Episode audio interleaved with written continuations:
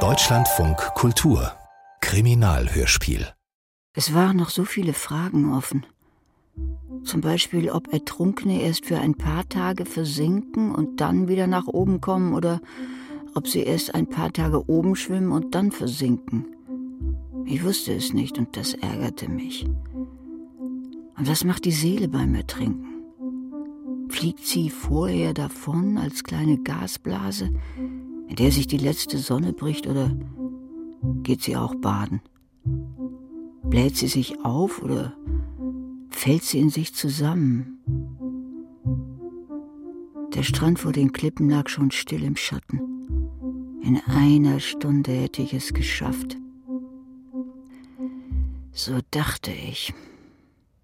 Das ist die Geschichte von Hugh Warner, dem Muttermörder, und Mathilda Polyport, der Selbstmörderin. Das Wort Selbstmörderin ist in meinem Fall unangebracht. Ja, dann ist das die Geschichte von Hugh Warner, dem Muttermörder, und Mathilda Polyport, der Frau, die ihren lebendigen Körper im Meer versenken wollte. Ich will es immer noch. Mathilda, es ist dein letzter Sommer.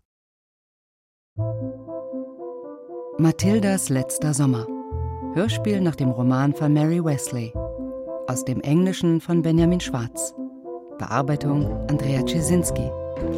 Ach, ich weiß nicht. Ob diese Geschichte eine Komödie, eine groteske, eine peinliche Farce oder eine himmelschreiende Tragödie ist. Sie dauerte einen Mondzyklus lang. 27 Tage. Mondzyklus. Meine Tage habe ich seit sieben Jahren nicht mehr.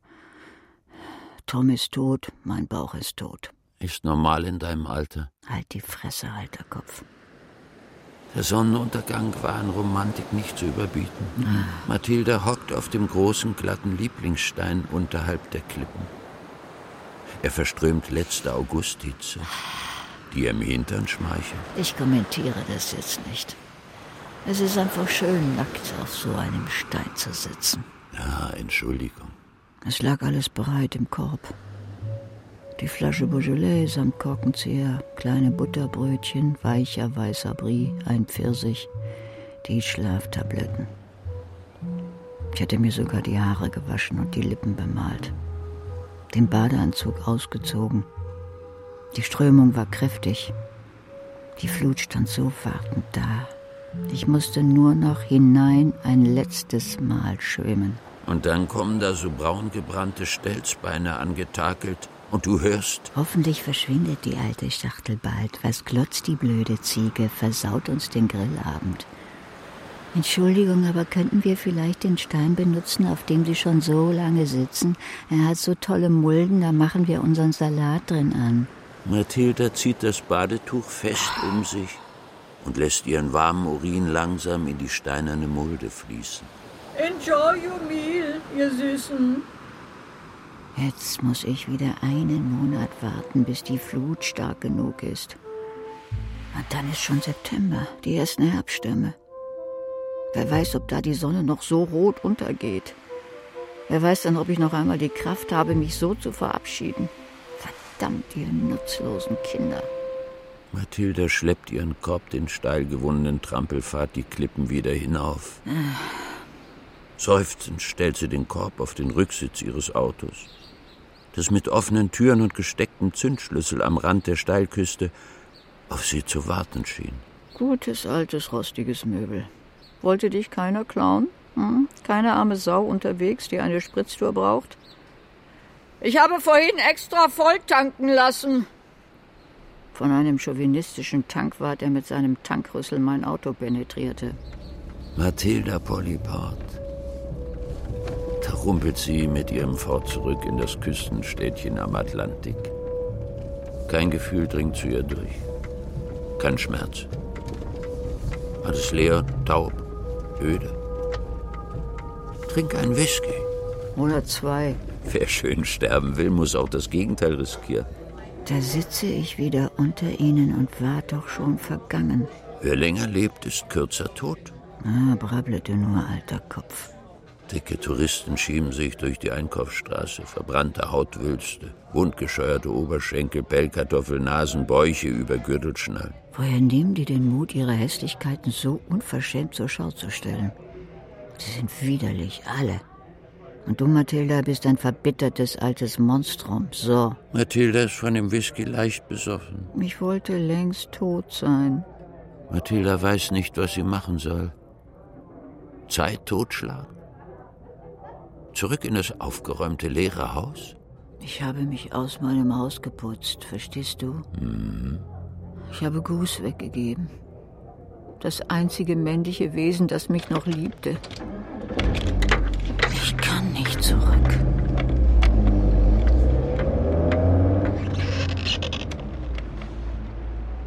Ich konnte nicht mehr. Ich war völlig erschöpft. Da stand ich auf dieser Brücke irgendwo am Atlantik, starrte hinunter in das gurgelnde schwarze Wasser. Am Hafen gingen die Lichter an. Lachen, Musik drang wattig rüber. Ich umklammerte die Brüstung und sah stumpfsinnig, wie süß es in salziges floss, um hinausgezogen zu werden ins offene Meer. Plötzlich steht diese Frau neben mir. Klein, knapp einen halben Meter kürzer als ich. Irgendwas zwischen 50 und 70. Whiskyfahne. Würde es Ihnen etwas ausmachen, weiterzugehen? Ja. Wie ja? Das hier ist meine Einsamkeit. Lassen Sie mich in Ruhe.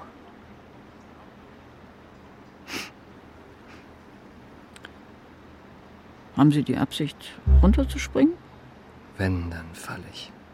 Springen ist zu anstrengend.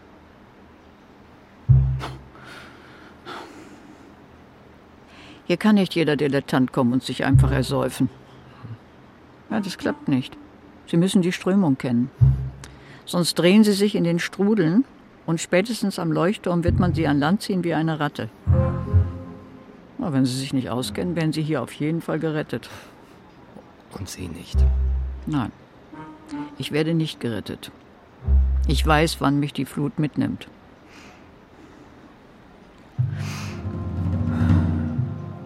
Gehen Sie doch wenigstens auf die andere Straßenseite. Gehen Sie doch auf die andere Straßenseite.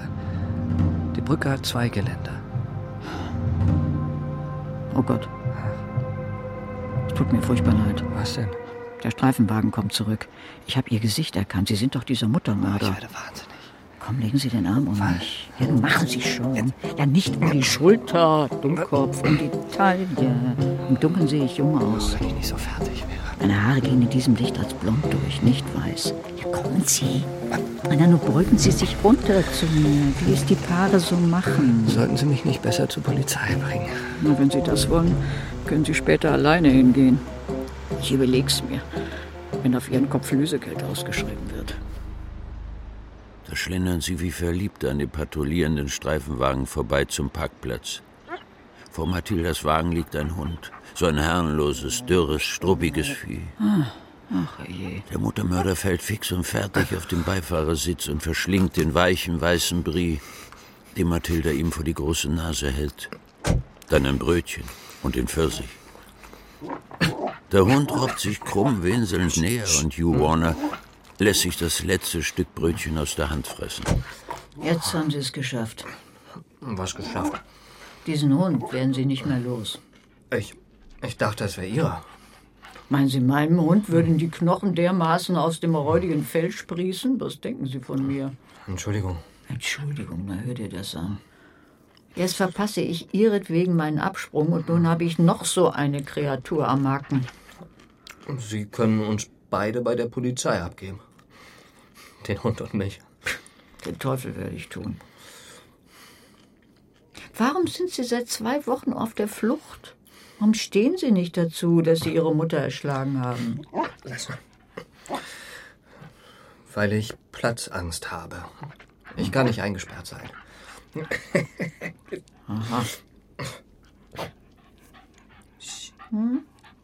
Gefällt Ihnen diese Promenadenmischung? Ist eine arme kleine Hündin. Wenn man sich den Dreck wegdenkt, könnte sie ganz hübsch sein, oder? Was halten Sie von dem Namen Folly? Folly. Gut. Es ist jetzt Ihr verdammter Köter. Der Motormörder ist mit dem ersten Tuckern des alten Motors sofort eingeschlafen. Den schmutzigen Hund wie eine Wärmflasche fest an sich gedrückt. Mathilda hält vor einem winzigen, noch offenen Geschäft. Kauft allerlei Zeug, hofft, dass Warner verschwunden ist, wenn sie zurückkommt. Nein, ich habe insgeheim gehofft, dass er noch da ist. Man trifft selten jemanden, der den Mut hat, seine Mutter zu töten. Viele haben dieses Verlangen. Er hat's einfach getan. Hey, wachen Sie auf. Wir sind da. Eine Nacht können Sie bleiben. Niemand wird Sie hier suchen. Ich habe keine Ahnung, wo wir sind. Ein Landhaus aus Feldstein mit Garten und einer steinernen Mauer. Ein Sternenhimmel zum Schreien schön. Grillen. Ein Fluss in der Nähe. Die Küche ist klinisch sauber. Die Frau reicht mir einen Fressnapf und Dosenfutter, wirft Reisig in die Ofenklappe, schlägt Eier auf. Sie wuselt rum und tut normal. Wein ist in der Speisekammer, ein Korkenzieher in der Schublade. Geben Sie dem Hund nicht zu viel, sonst wird ihm übel. Der Napf hier gehörte Stups und der hier gehörte Prissy. Sie sind alle nicht mehr da. Vor allem ist Goose nicht mehr da. Ihr Mann? Nein, mein Ganter. Aha. Ich hole Salat aus dem Garten. Nicht weglaufen. Ist diese Person verrückt oder ist das Geigenhumor? Sie nimmt eine Taschenlampe und verschwindet. Was ist denn das schon wieder für eine Scheißsituation? Diese unangenehme Umsicht, diese falsche Ordnung. Ich suche nach einem Hinterausgang. Auf einer Kommode liegt ein Brief. An Louise, Claude, Annabelle und Marc. Bla, bla, bla. Ich liebe euch. Eure Mama. Sie sitzen sich einem großen Eichentisch gegenüber. Der Hund liegt zwischen ihren Füßen, er stinkt leise vor sich hin. Sie sind satt. Sie trinken Wein. Sie sind erschöpft und überdreht zugleich. Ich habe Wochen gebraucht, um das Haus so zu wienern. Es gibt hier kaum etwas, was noch an mich erinnert. Hier, schauen Sie. Eine Liste mit wichtigen Adressen. Elektriker, Schornsteinfeger, Autoschlosser, Brunnenbauer. Alle Rechnungen sind bezahlt, alles Verderbliche entfernt, die Spinnen verjagt. Alles war geplant. Nur diese Gören am Strand nicht und Sie auf der Brücke schon gar nicht. Ich könnte Sie umbringen. Ja, dann tun Sie's. Normalerweise wäre ich jetzt glücklich und tot. Der Leuchtturm läge weit hinter mir. Mhm. Haben Sie vielleicht einen Rasierapparat? Ich kann Ihnen auch die Haare schneiden. Hm. Ich denke, wir haben uns heute gegenseitig das Leben gerettet. Dafür kann ich mich nicht bedanken. Na, aber ich danke Ihnen für die Gastfreundschaft. Kann ich duschen? Machen Sie, was Sie wollen. Baden, duschen, eincremen, Augenbrauen zupfen, Nägel schneiden. Bedienen Sie sich. Die Betten sind mit frischem Damast bezogen. Ach, der Hund muss noch mal raus in den Garten. Mhm. Ja, wegrennen wird er nicht. Wäre ja schön blöd von ihm. Wo lege ich den denn hin? Stupsdecke habe ich mit vergraben. Pussys Körbchen gibt's auch nicht mehr. Und Gus, mein lieber Gus, der hatte keinen Schlafplatz. Bleiben Sie doch mal ruhig. Sie machen einen ja verrückt. Was? Sie spinnen wohl, Mr. Warner. Noch einen Verlust halte ich nicht aus. Diesen Hund werde ich nicht adoptieren und kein bisschen lieben. Es ist ihrer.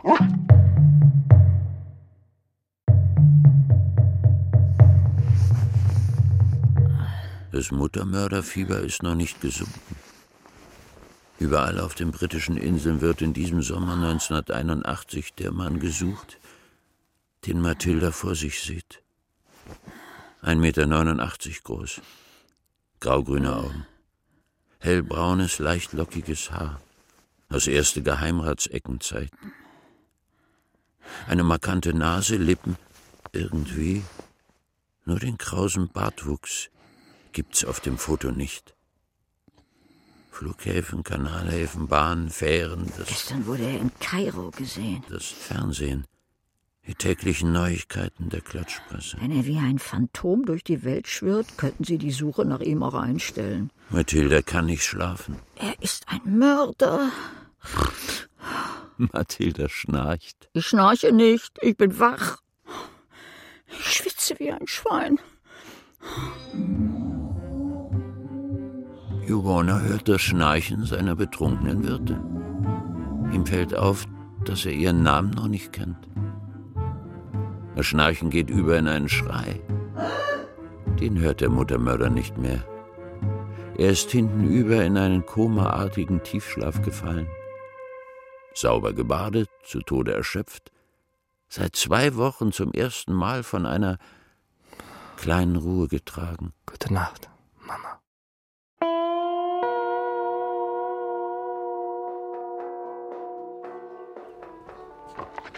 Guten Morgen, Fully. Guten Morgen, Hugh. Morgen. Ich darf Sie doch so nennen. Ich habe Brötchen geholt und frische Milch. Würstchen, Käse, Honig. Oh, bestachen Sie mich so an. Warum tun Sie das? Weil es egal ist. Was ist egal? Ich? Der Tod meiner Mutter? Der Brief an Ihre Kinder? Haben Sie meinen Abschiedsbrief gelesen? Ich dachte, Sie kommen mit der Polizei zurück. Und ich dachte, Sie sind hoffentlich aus meinem Restleben verschwunden, wenn ich mit den Tüten voller Fresskram hier wieder eintreffe. Soll ich verschwinden? Also ich, ich frage mich, warum außer mir niemand sie erkannt hat. Sie haben ja sogar noch dieselben Sachen an. Genauso wurden sie beschrieben. Der Gesuchte trägt ein blau kariertes Hemd, braune Korthosen, einen dunkelgrünen Parker. Hinweise werden und so weiter. Ihre Haare sind dunkler und die Nase ist kleiner als auf dem Foto. Ja, der Bart ist neu. Und das Foto stammt von meinem Bruder. Was? Die suchen auch ihren Bruder? Nein, die Polizei ist davon ausgegangen, dass ich das sein müsste. Eine simple Verwechslung. Mein Bruder ist, ich habe keine Ahnung, irgendwo bei einem Auslandseinsatz der Armee. Er ist Major. Ich lebe in seiner Londoner Wohnung. Er ist praktisch nie da. Ach, sind sie Zwillinge? Er ist älter. Die Nase haben wir von unserem Vater. Aber seine ist größer. Jetzt der berüchtigte Muttermörder Zinken. Weiß er? Wir haben seit Monaten nichts von ihm gehört. Unsere Mutter ist vor Sorge um ihren geliebten Ted regelmäßig durchgedreht. Ja, ich habe sie nur im Profil erkannt, im kurzen Scheinwerferlicht vom Streifenwagen. Ah, und an dieser hoffnungslosen Haltung. Je älter sie wurde, umso bedrohlicher wurden ihre Angstzustände. Vielleicht hat sie ihren Tod vorausgeahnt. Ihren Tod durch mich? Nein. Bestimmt nicht. War sie krank? Wollte sie nicht mehr. Merken Sie nicht, dass Sie mich gerade quälen? Also wenn Sie sich hier weiter verstecken wollen, muss ich schon etwas wissen, ja? War Ihre Mutter in meinem Alter? Ich weiß nicht, wie alt Sie sind. Na schön, lassen wir das. Ich habe die Nacht wieder geschnarcht, was? Bin so trocken im Mund. Mögen Sie Kaffee oder Tee? Jo sieht die kleine weißhaarige Frau in dem groben Baumwollkleid barfuß durch die saubere Küche huschen und Unordnung verbreiten. Unsere Zeit ist ab jetzt geborgt. Wir leben schon fast einen Tag länger. Ich bin übrigens Mathilda Polyport. Während das Wasser heiß wird, zeigt sie ihm das Haus, in dem einst eine sechsköpfige Familie Platz hatte und Hunde und Katzen und Gänse ein- und ausging. So, in diesem Kleiderschrank können Sie sich verstecken. Oder in diesen Durchgangszimmern hinterm Ofen. Kommt jemand von rechts rein, verschwinden Sie hintenrum nach links und kommen dann rechts wieder rein, wenn die Luft sauber ist. Ju bemerkt, wie aufrecht Mathilda laufen kann, wie eine kleine Tänzerin. Aber dann fällt sie wieder in sich zusammen, wird krumm, fahrig, nervig. oder Volli, das da ist dein Herrchen. Mit mir hast du nichts zu tun. Ich will dich nicht lieb gewinnen, also lauf mir halt nicht ständig zwischen den Beinen rum, dummer Hund. Mathilda wird kurzatmig. Sie schnappt nach Luft, stützt den Kopf in die Hände. Ja, das ist nur der Blutdruck. Puh. Er ist viel zu hoch und dann stürzt er wieder in die Tiefe. Ich bin eine wabernde Sinuskurve. Mathilda weint plötzlich. Ein leises, unglückliches Wimmern. Oh Mann, oh Mann, oh Mann, oh Mann. Ich muss immer an Gus denken.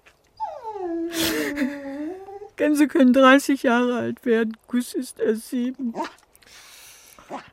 Er sah mich an mit seinen blauen Augen, schmiegte seinen Hals und seinen orangeroten Schnabel wie gewohnt an mich. Ich, ich streichle ihn, kraule seine Flügel und dann stülpe ich ihm heimtückisch den Sack von hinten über den Kopf.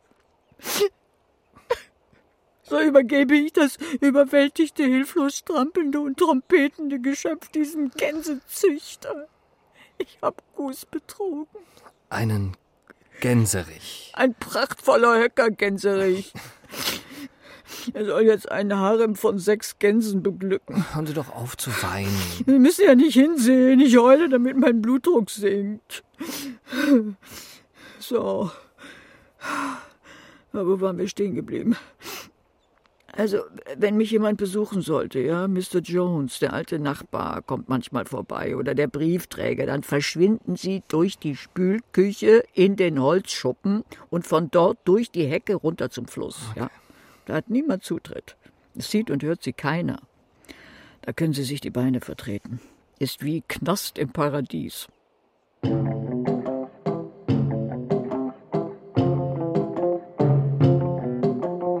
Sie sind genauso groß wie meine Mutter. Ah, falls Sie damit andeuten möchten, dass Sie mich ebenfalls erschlagen wollen, nur zu. Entschuldigung, das war geschmacklos. Vielleicht suchen Sie nach einer Überleitung. Wir müssen uns doch beide nichts vormachen, oder? Ich wollte eigentlich nur feststellen, dass es erstaunlich ist, wie aus kleinen Frauen so große Kerle erwachsen können. Hm. Genetik? Meine vier Kinder sind Hälfte Hälfte. Zwei sind so groß wie Tom und zwei so klein wie ich. Wo ist Ihr Mann?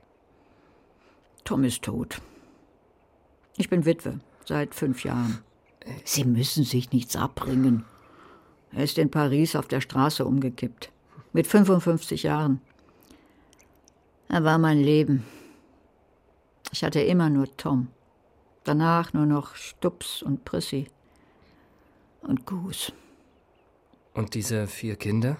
Brauchen mich nicht mehr. Sie leben auf der Welt verstreut, rufen ab und zu an wenn Ihnen einfällt, dass Sie kein schlechtes Gewissen haben wollen. Ja, dann reden wir kurz irgendwas. Wir haben uns nichts zu sagen. Puh. Tja, puh, so ist es. Ja, nicht, dass ich Ihnen was getan hätte, Kindheit versaut oder sie drangsaliert oder mit übergroßer Sorgfalt terrorisiert. Nein, wir, wir waren eine glückliche Familie. Manchmal waren wir so glücklich, dass es kaum auszuhalten war.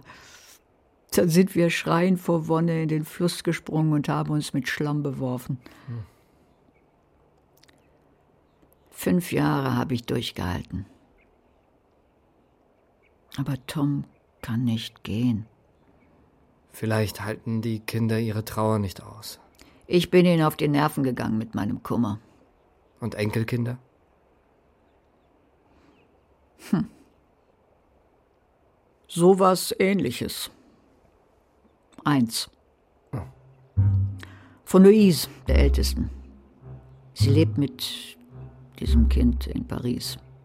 Sie war neben ihm, als Tom in der Rue Jacob an Herzversagen starb. Warum war er alleine in Paris? Er war nicht alleine. Ich sagte doch, er war bei Louise. Ich fahre nicht nach Paris, nie.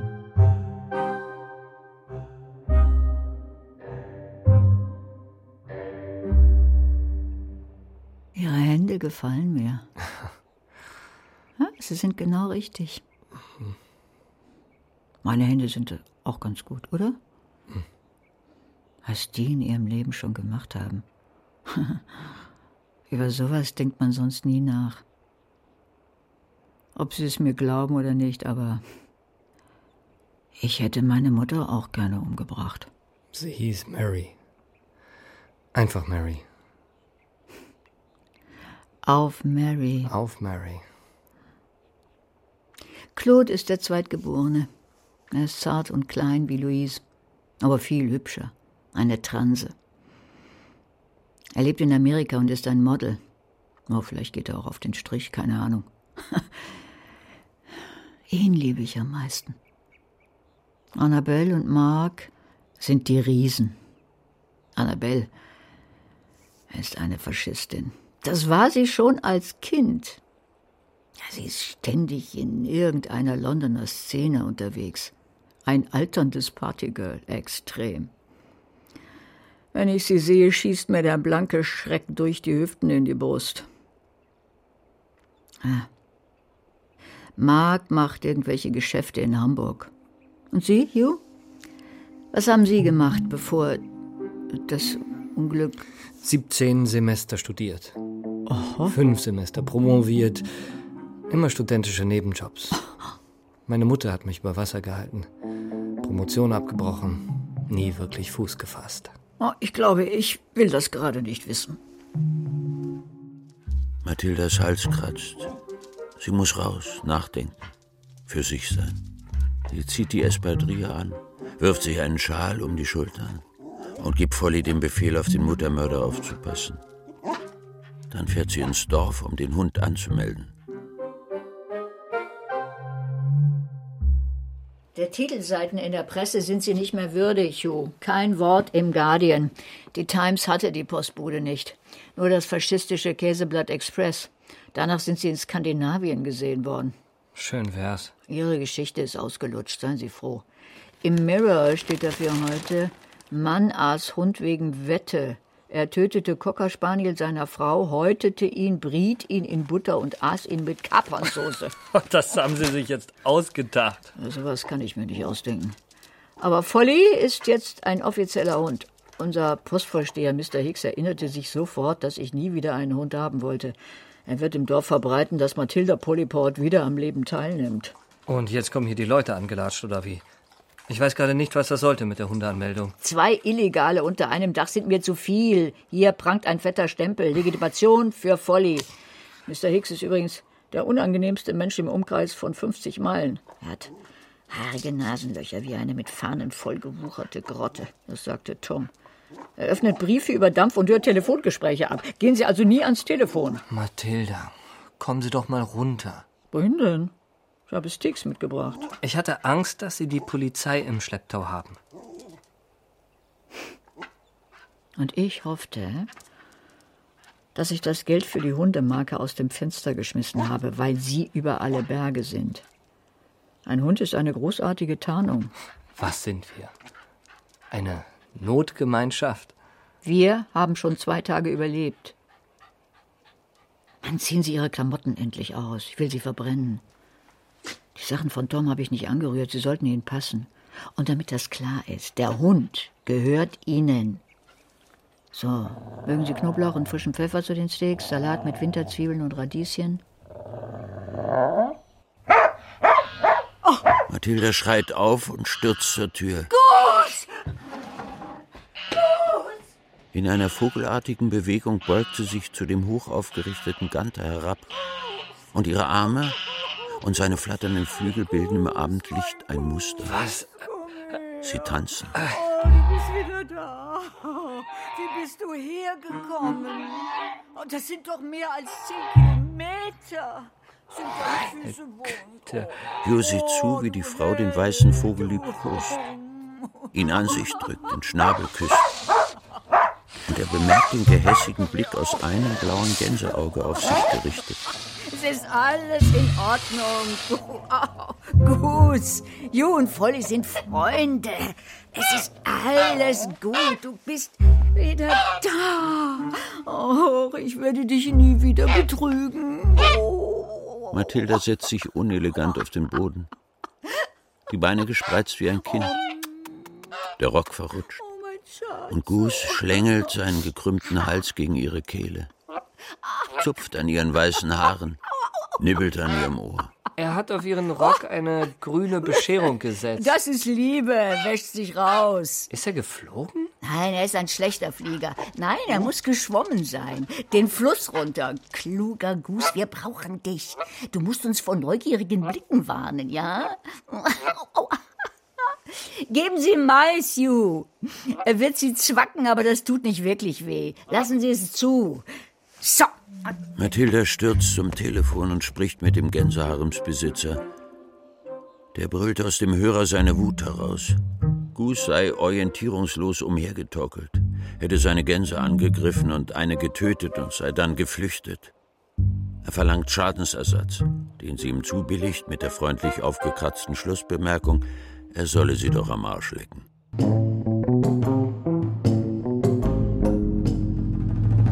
Mathilda, seien Sie nicht leichtfertig. Einem Mörder Unterschlupf zu gewähren, ist eine strafbare Handlung. Seien Sie nicht so konventionell. Es beginnt mir Spaß zu machen. Ich habe jahrelang keinen Spaß gehabt. Ich erheitere Sie. Wir sind beide gleich verzweifelt. Ihre Verzweiflung könnte meine entwerten. Haben Sie eine tödliche Krankheit? Wie kommen Sie denn darauf? Wir haben alle eine tödliche Krankheit und die heißt Leben. Ah, das ist banal.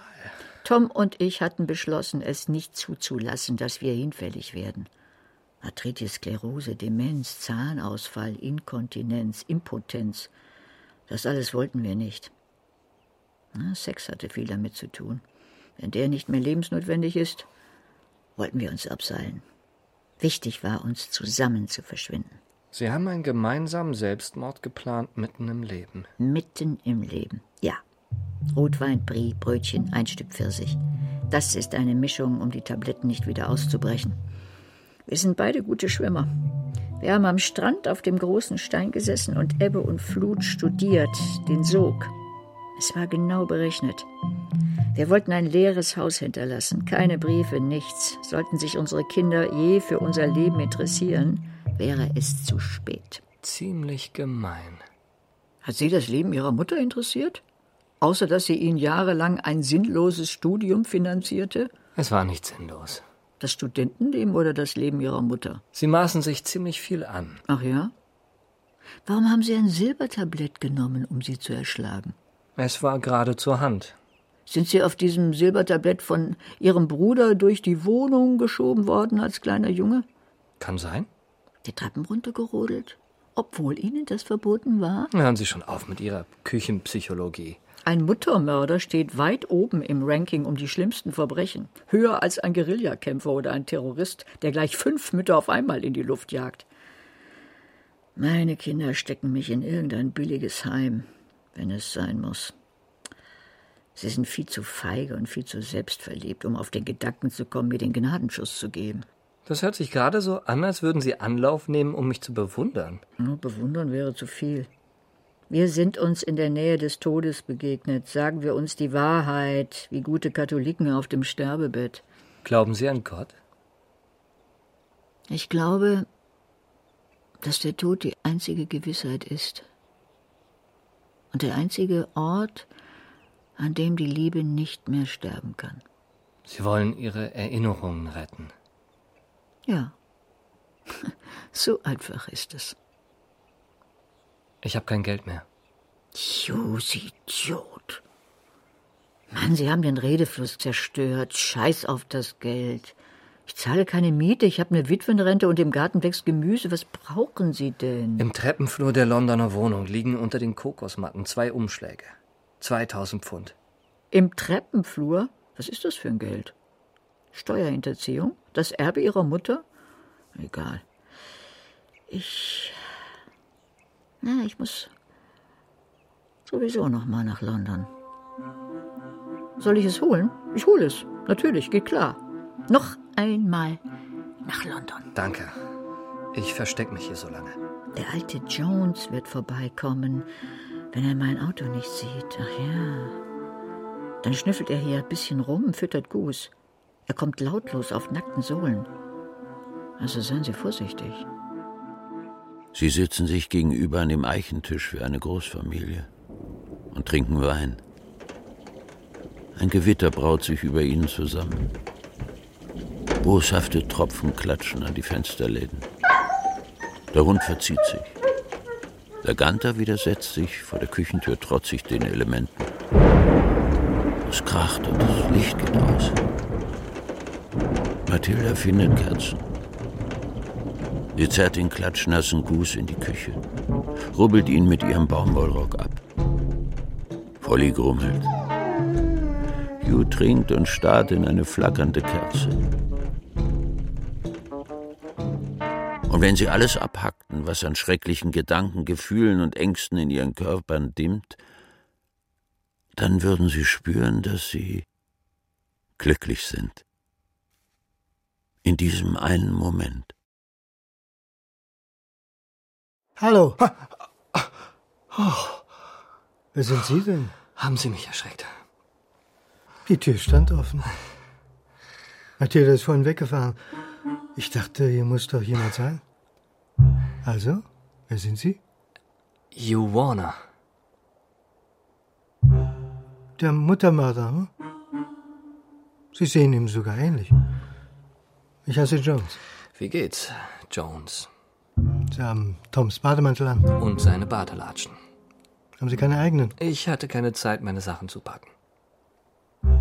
Ein Liebhaber von Mathilda sind Sie nicht. Ich meine jetzt, wo sie wieder einen Hund hat. Wie alt sind Sie? 35. Sie ist 60. Nee, das, das wäre geschmacklos. Hm? Wo ist sie hingefahren? London. Arme Mathilda. Spielen Sie Schach? Leidlich. Mathilda spielt nicht mit mir. Und im Dorf sind alle zu blöd dafür. Tom war ein guter Partner. Kannten Sie Tom? Mhm. Nein? Seit wann ist Goose wieder da? Sie wollte den alten Scheißer doch weggeben. Er hat sich unanständig benommen. Ah, verstehe. Sind Sie ein Freund von Mark? Wo steckt denn der Bengel? Immer noch in Hamburg? Eher ein Freund von Annabelle. Unsinn. Annabelle war schon als Kind furchtbar. Sie machte mit zwölf Jahren Listen, wie die Bevölkerungsexplosion zu stoppen sei. Alte, arme, behinderte Kranke wusste sie zu entsorgen. Sie entwickelte ein Brettspiel mit Kastrationspunkten, Sterilisierungsanstalten. Unglaublich. Erzählen Sie mir nicht, dass Sie mit diesem Mädchen befreundet sind. Davon weiß ich nichts. Sie wird versuchen, Annabelle in London zu sehen. Sie will sich den letzten Stolz zerschmettern lassen. Sie ist so leicht verletzbar. Und sie macht sich ständig was vor. Ich finde, sie ist nüchtern und praktisch. Sie ist jung für ihr Alter. Aber nicht allzu gescheit. Tom hat es ausgenutzt, hat sie dort angekettet, wo er sie haben wollte. Sie drücken sich unklar aus. Tom war ein untreuer Halunke. Immerhin wollten sie gemeinsam bei Flut ins Meer gehen. Romantischer Quatsch. Zusammen leben, zusammen sterben. Er hätte noch im Rollstuhl seine Kinder hin und her gehetzt. Niemals hätte er sich umgebracht, nur um jemandem nicht lästig zu sein. Er war ihre einzige Liebe. Und Goose nicht vergessen. Sie liebt Hirngespinste wie diesen Ganter. Aber sie ist zufrieden damit. Nein, ist sie nicht. Ich glaube, sie wird sich was antun. Ja, weil sie immer mehr über Tom herausfindet. Sie trifft eine Schulfreundin und die erzählt ihr kichern, dass sie auch mal was mit Tom hatte. Mathilda glaubt den dummen Schnepfen kein Wort, aber es nagt und nagt. Und ihre Illusion zerbröckelt. Sie klammert und sie kann nicht frei atmen und, und jetzt ist sie schon wieder auf den Hund gekommen. Noch eine Lüge. Sein Jammer. Der Hund gehört mir. Ob mit oder ohne Hund, Sie müssen hier schleunigst wieder weg. Im Moment sehe ich keinen Grund, außer Sie würden mich verraten wollen. Aber ich glaube, das würde Ihnen Mathilda bis an ihr Ende übel nehmen. Haben Sie einen Pass? Woher denn? Ich könnte ein kleines stilles Boot nach Frankreich organisieren.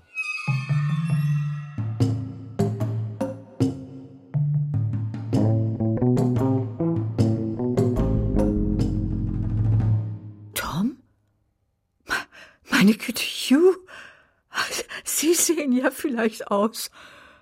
Was sind das für Sachen? Ich kann mich nicht erinnern. Die Hose könnte von Mark stammen, die Tweetjacke von Tom, aber diese Sonnenbrille, was für ein Apparat. Wann war sowas modern? Haben Sie die Umschläge? Wieso glauben Sie, dass ich Ihnen so einfach das Geld gebe? Ich habe nicht eine Sekunde an Ihrer Ehrlichkeit gezweifelt. Zwei Polizisten hielten mir gelangweilt die Tür auf. Sie fragten mich nichts, ich stieg die Treppen hoch, siebente und achte Stufe, dritter Stock. Ich musste ein bisschen an den Klebestreifen der Kokosmatten zotteln. Hier, bitte. Ich habe nicht nachgezählt. Hm. Ich würde Sie jetzt gerne zum Essen einladen. Ist doch alles da, was wir brauchen. Mit der Brille erkennt mich niemand. Aber mich erkennt bestimmt jemand. Ich bin Ihr Sohn, ein Freund, Ihr Liebhaber. Ich werde klaustrophobisch. Klaustrophobie bekommen Sie im Gefängnis. Schlimm genug, dass Jones hier war. Er hat in der Straße gelauert. Er ist manchmal ziemlich widerlich. Aber er wird nichts sagen. Ich hab ihn in der Hand. Er könnte mir ein Boot besorgen. Dann sind Sie Ihr Geld wieder los. Mathilda kann ihre Enttäuschung nicht verbergen. Sie will Hugh von London erzählen, von Annabelle, die ihr mit einem vernichtenden Blick in der Bar zu verstehen gab, dass sie nicht erwünscht ist. Sie will ihn in den Arm nehmen, ihn beschützen und sich beschützen lassen. Sie will ihn plötzlich und für die letzte kurze Ewigkeit nicht hergeben. Und sie weiß, dass das alles nur geborgte Zeit ist. Das Telefon klingelt und lässt beide zusammenschrecken. Der verkleidete Muttermörder sieht, wie sie in die kleine Diele hastet. Dann hört er den Begrüßungsschrei. Oh, oh, mein Liebling. Wie schön. Wie schön, deine Stimme zu hören. Wo bist du? In England. Für wie lange? Oh, bekomme ich dich zu sehen? Oh, ja, verstehe. Ja, ja, natürlich. Nein, nein, natürlich musst du. Ja. Nein. Ach, wirklich? Hört sich nach einer glänzenden Idee an. Auch vollkommen anständig. Äh, was? Vollkommen anständig, habe ich gesagt. Ja. Geht's dir gut? Gut, ja, auch. Ja, ja, ja, ich muss mich beeilen. Ja. Ja, Wiedersehen, Claude. Wiedersehen. Genau so habe ich mit meiner Mutter telefoniert. Ich musste schnell machen, um als Erster aufzulegen. Früher habe ich die Gespräche in die Länge gezogen, bis er sagte, ich muss jetzt los, Mama. Ich habe gelernt. Ich habe gelernt, die Erste zu sein, die auflegt. Was ist daran komisch? Seine neue, glänzende Idee. Er kauft alte Grabsteine mit hübschen Inschriften auf, um sie an Amerikaner weiterzuverkaufen. Er fährt rauf nach Yorkshire, wo Friedhöfe in Parkplätze umgewandelt werden. Tja, ich muss mir daraufhin mal unsere Friedhöfe in der Gegend ansehen. Vielleicht lässt er sich herlocken. Wird er wieder anrufen? In diesem Jahr nicht mehr. Das war meine Ration. Mathilda und Hugh gehen nirgends essen. Aber Mathilda lässt sich breitschlagen und fährt mit Hugh und Folly an den Strand. Auf dem Rücksitz steht der Picknickkorb. Eine Flasche Beaujolais, Korkenzieher, zwei Stück Brie, Brötchen mit Butter, Pfirsiche. Keine Schlaftabletten. Folly rast den steilen Trampelpfad runter, wälzt sich im Sand. Jetzt sitzen sie auf dem großen glatten Stein mit den vielen ausgewaschenen Mulden und schauen zum Horizont. Von hier wollten Sie also Ihre letzte Reise antreten. Sehen Sie die glatte Stelle im Wasser? Hä? Das ist die Strömung.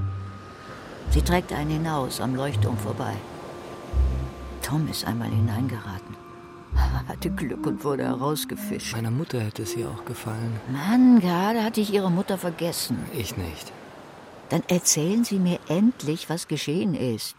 Und dann spülen Sie sich das alles ab. Ertrunkene sehen grässlich aus. Nicht wie Ophelia? Der Körper quillt auf. Ich werde von Fischern gefangen, lange bevor ich aufquelle. Sie versauen den armen Schweinen den Fang. Ich denke, mein Kadaver ist eine Menge Kneipenrunden Schnaps wert. Warum sind Sie nur so todessüchtig, Mathilde? weil ich so gerne gelebt habe. Wir haben gevögelt, bis uns die Sinne schwanden. Wir haben gekifft, getrunken, Kinder bekommen.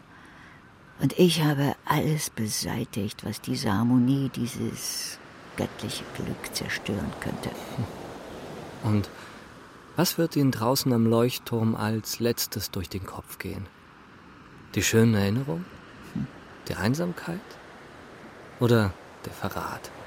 Oder doch nur die Tiere, denn die sind leichter zu lieben als Menschen. So dürfen Sie nicht mit mir reden. Doch, das darf ich. Ich gehe jetzt schwimmen.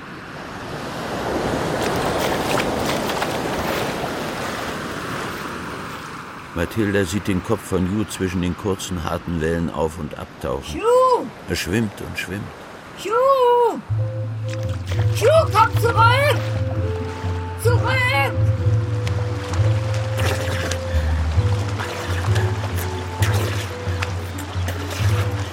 Hugh! Hugh! Zurück! Oh Gott!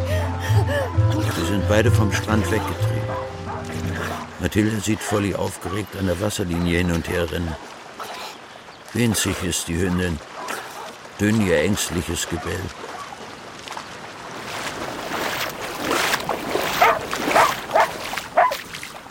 Hugh, zum Teufel mit dir! Teufel mit Was dir! ist euch denn über die Leber gelaufen? Wunderbar war das. Haben Sie etwas Sorge gehabt, dass mich die Strömung entführt? Ja, natürlich hatte ich Sorge. Sind Sie bescheuert? Sie meinen wohl, Sie sind die Einzige, die das Meer hier kennt. Ach, drehen Sie sich in die andere Richtung. Ich möchte, ich möchte den Badeanzug ausziehen. Kaum vorstellbar, dass Sie vier Kinder geboren haben. Wir sollen wegsehen.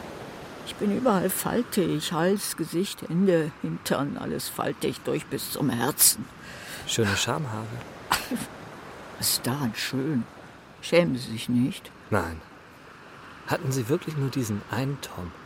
Nur ihn. Ich war treu. Wir waren wie die Schwäne, verheiratet für ein ganzes Leben. Tugendbolde? Keine Chance füreinander. Tom hat jeden vertrieben. Es hat mir gefallen. Und haben Sie jede andere Frau vertrieben? Was geht es dich an? Im Schutz der Dunkelheit läuft Hugh zum Bungalow von Mr. Jones. Dicht gefolgt von Folly. Jones sitzt auf seiner Veranda und raucht. Pott. Wollen den Zug? Chef den Blick. Hier ist Geld. Ich brauche ein Boot. Wann? Sobald Sie eins organisieren können. Morgen? Geben Sie ein Zeichen, wann ich wo sein muss. Weiß sie es? Nein. Ich lasse ihr den Hund da. Etwas, um Mathilda an sie zu erinnern. Ihr Mann ist es, an den sie sich erinnert. Den Vater ihres Enkelkindes. Das verstehe ich jetzt nicht. Ich, ich dachte, sie hätte es Ihnen erzählt. Was denn? Tom war ständig in Paris. Luises Kind sieht aus wie er. Na und? Fast alle Enkel ähneln einem Großelternteil. Er hat den beiden seine Lebensversicherung überschrieben. Er liebte Louise vom ersten Tag ihres Lebens. Die Witwenrente ist ein Witz. Mathilda lebt von der Hand in den Mund. Folly, wir gehen nach Hause. Sie und ich, Mr. Jones, wir beide sind keine Option auf Mathildas Zukunft.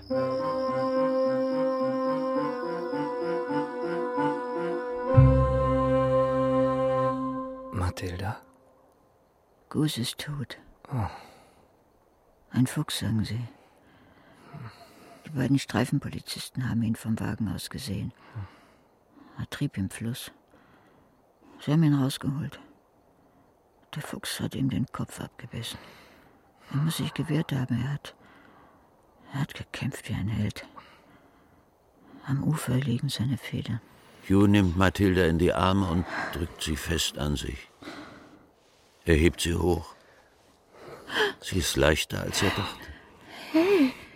Er trägt sie die Treppe hoch in ihr Schlafzimmer.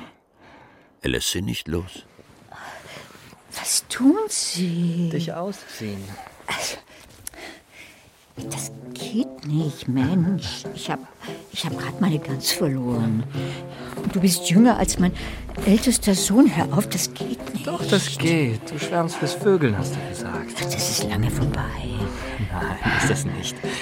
Das ist unser verdammtes kurzes Leben, Mathilda. Dann lass dich doch trösten. Es, es, es tut weh. Sie tun mir weh. Es tut äh, ganz schön weh. Nächstes Mal wird es leichter. Sie haben mich eben vergewaltigt. Nein, habe ich nicht. Hugh küsst Mathilda sanft auf den Mund, fährt mit seiner Zunge an ihren Zähnen entlang, wie ein Kind mit einem Stock ratternd an Zäunen langfährt. Er hält sie, bis sie sich entkrampft und anfängt leise wie eine elektrische Spielzeugeisenbahn zu schnarchen. Mathilda schläft.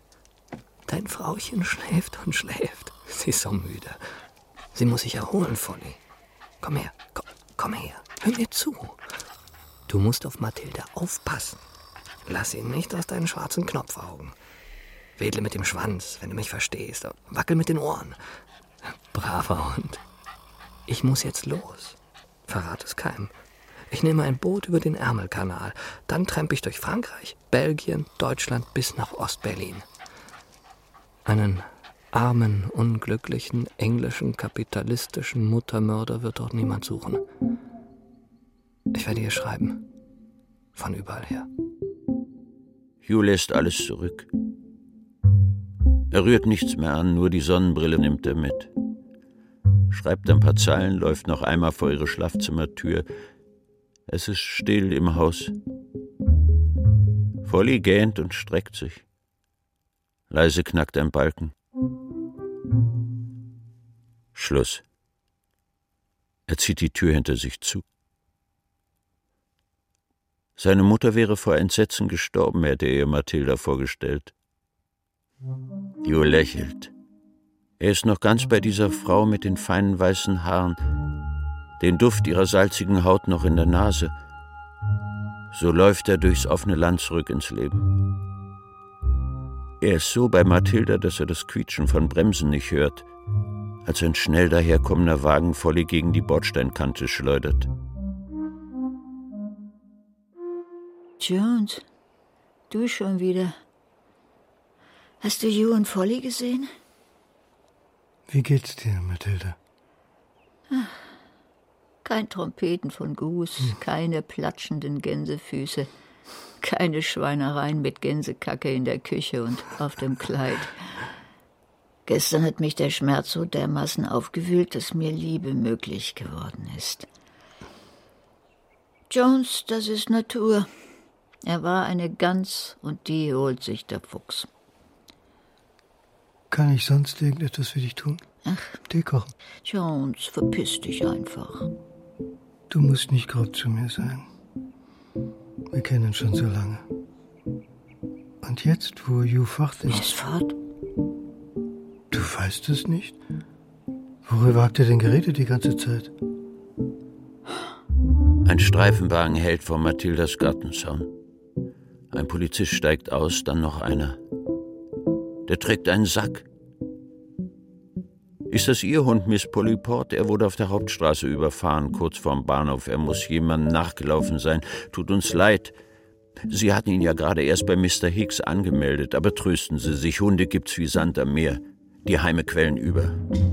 Da ist bestimmt einer dabei, der Ihnen gefallen wird. Schönen Tag noch, sagen wir jetzt nicht, Miss Polyport, aber wir sind in der Nähe, wenn Sie Hilfe brauchen. Sie steigen schnell ein und fahren davon. Mathilda hält den Sack im Arm. Er wollte, dass du Folly behältst. Sie war sein Hund. Er hat nicht bedacht, dass sie aus dem Küchenfenster springt und ihm nachläuft. Natürlich. Er wollte dich glücklich zurücklassen. Es kommt nicht mehr darauf an, was er gewollt hat. Nicht mehr. Jetzt nicht mehr. Mathilde, es ist vielleicht nicht der richtige Zeitpunkt, aber. Ich habe immer wieder zu Folly gesagt, ich will dich nicht lieb gewinnen. Ich will dich nicht lieben. Aber ich liebe dich. Schon so lange. Das ist doch nur Einbildung, Jones, nur eine Idee. Es kommt alles nur aus dem einsamen Gehirn. Wir könnten zusammen den Rest. Können wir nicht, Jones. Scheiß auf deinen schicken Bungalow. Na gut. Soll ich den Hund begraben? Wir klehen in die Patchwork-Decke. Claude hat sie mir mal aus Amerika geschickt. Der liebe Claude. Wo ist eigentlich der Rest vom Gus? Den haben die Bullen mitgenommen. Schätze, sie werden ihn braten. Kannibalen. Kannst du einen flachen Stein auf Follys Grab legen? Ich habe eine Delabowl Schieferplatte im Garten. Die müsste reichen. Danke, Jones. Nein, du kannst nichts mehr für mich tun. Ich muss jetzt ein langes Bad nehmen. Geliebte Mathilda, ich darf mein Leben nicht deinem aufzwingen. Ich verlasse dich. Ich liebe dich. Himmel, diesen Brief zu schreiben ist unmöglich. Verzeih mir. Folly wird auf dich aufpassen. Sie gehört uns beiden. Behalte sie einfach. Der Tod meiner Mutter war ein Unfall. Sie hatte Angst vor Mäusen. Lache jetzt nicht. Es war eine Maus bei ihr auf dem Sofa. Ich schlug mit dem Tablett nach der Maus, als meine Mutter sich bewegte. Ich bin weggerannt wie ein Schuljunge.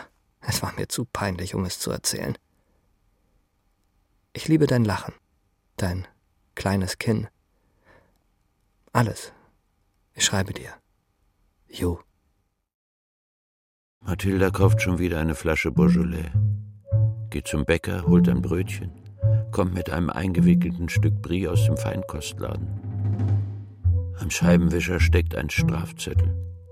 Sie drückt ihn einem verdutzten Passanten in die Hand und fährt davon. Ich habe den Korkenzieher vergessen. Und die Schlaftabletten auch. Das Auto steht offen.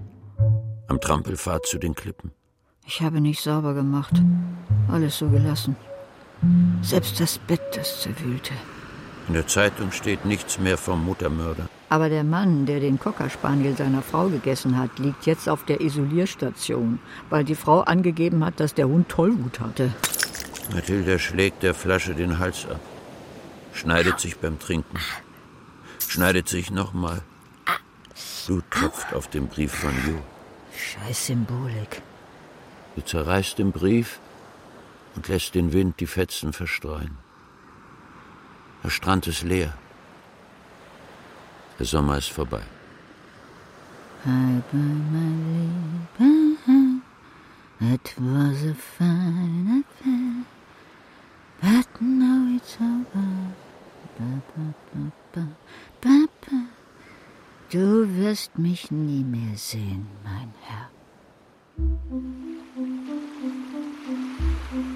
Ich schwimme und schwimme. Die Arme werden schwer. Das Wasser brennt am Mund. Aber es heilt auch so schnell. Der Leuchtturm blinkt. Die verdammte Sonne sinkt. Da kommt was auf mich zugeschwommen. Ein Schwan. Eine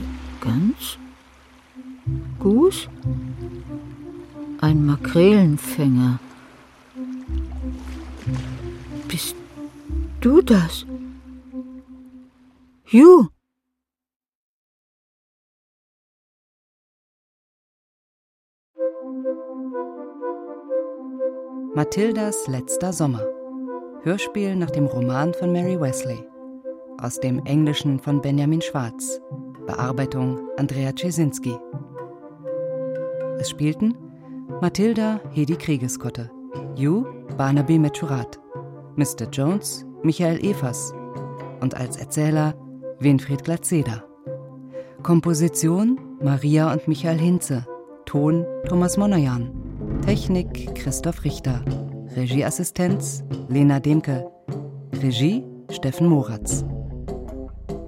Produktion Deutschlandfunk Kultur 2018